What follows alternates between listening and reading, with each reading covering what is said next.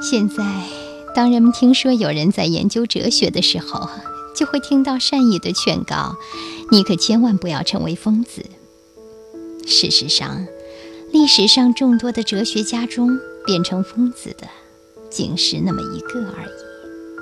但恰恰是这唯一的一个，却是影响极为广大的一个。